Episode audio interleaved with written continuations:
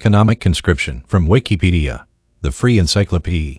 Economic conscription is the mechanisms for recruitment of personnel for the armed forces through the use of economic conditions, particularly when geographical areas within a country are neglected in terms of their economic development, leading to a situation where a high proportion of young people consider a career within the armed forces as an attractive career choice. The premise is that if these areas enjoyed favorable conditions, this would not be the case, and that governments using this mechanism know this and choose not to change the situation. Claim and counterclaim.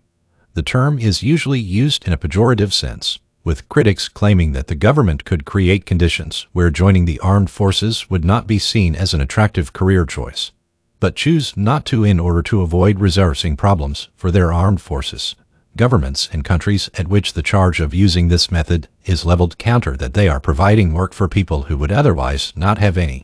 Example countries. Countries which have been described as practicing economic conscription include the United States and the United Kingdom. In both cases, the armed forces contain sections whose purpose is to recruit new personnel. United Kingdom. In the United Kingdom, these units often recruit through the use of careers fairs in areas of high unemployment in Wales. It has been claimed by Plaid Cymru that the Army is targeting schools in some of the poorest areas of Wales to find new recruits. United States in the U.S.